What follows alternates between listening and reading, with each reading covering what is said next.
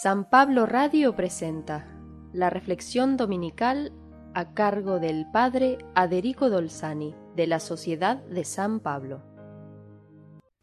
Jesús, como todo judío, retenía la ley como palabra de Dios, sagrada y eterna.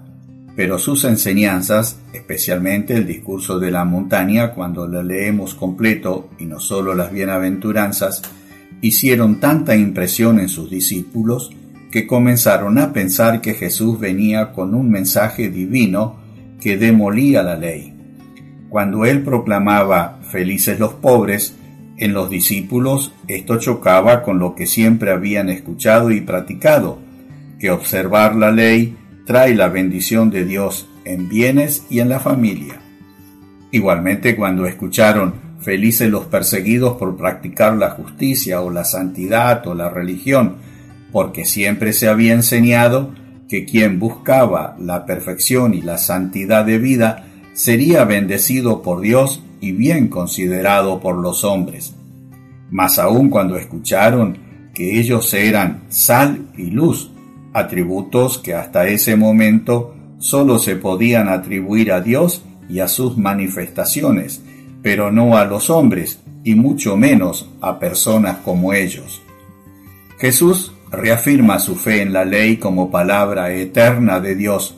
No se puede tocar ni eliminar absolutamente nada.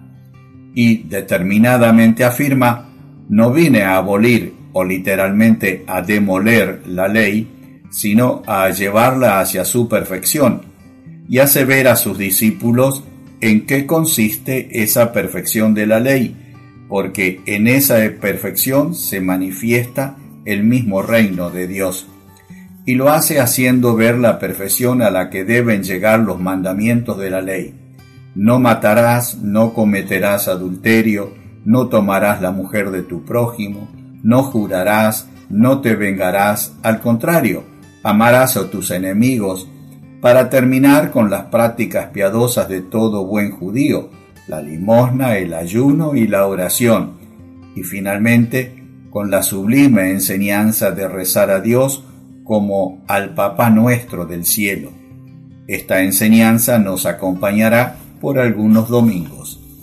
En este domingo escuchamos a Jesús que nos dice, si la justicia de ustedes, o sea, si la santidad de ustedes o la práctica religiosa de ustedes no es superior o mejor que la de los escribas y los fariseos, la que todos tenían entonces como modelo perfecto para imitar, ustedes no entrarán en el reino de los cielos, que no es la vida eterna, sino el poder ser discípulos de Jesús aquí y ahora en esta tierra. Después recuerda el mandamiento de no matar, y Jesús agrega la perfección de ese mandamiento. Todo el que insulta, el que se deja llevar por la ira contra un hermano, el que maldice con calumnias y chismes será condenado a la gehenna, que no es el infierno, sino el basural nauseabundo y humeante del valle de la gehenna de Jerusalén. En la realidad vemos que esto sucede en nuestros días, amplificado por los medios y las tecnologías de las redes sociales. Se matan personas induciéndolas a la enfermedad de la depresión y hasta veces al suicidio. En la ley se mandaba no cometerás adulterio, pero Jesús agrega que debemos cuidar de no alimentar la raíz de los adulterios, que es el corazón, que para todo judío no era la sede de los sentimientos como para nosotros, sino la sede de los pensamientos, de la voluntad y de las decisiones. Primero se peca con el corazón y después con las acciones no solo en el caso del adulterio, sino también en todos los pecados, como en la avaricia, los robos, las venganzas, los daños. Quien tiene un corazón puro, que es el reflejo de la voluntad de Dios como los santos, finalmente no cometerá malas obras. Y finalmente, no jurar nunca, porque quien jura duda hasta de la propia palabra y de la del prójimo Jurando se insulta a sí mismo, al prójimo y a Dios.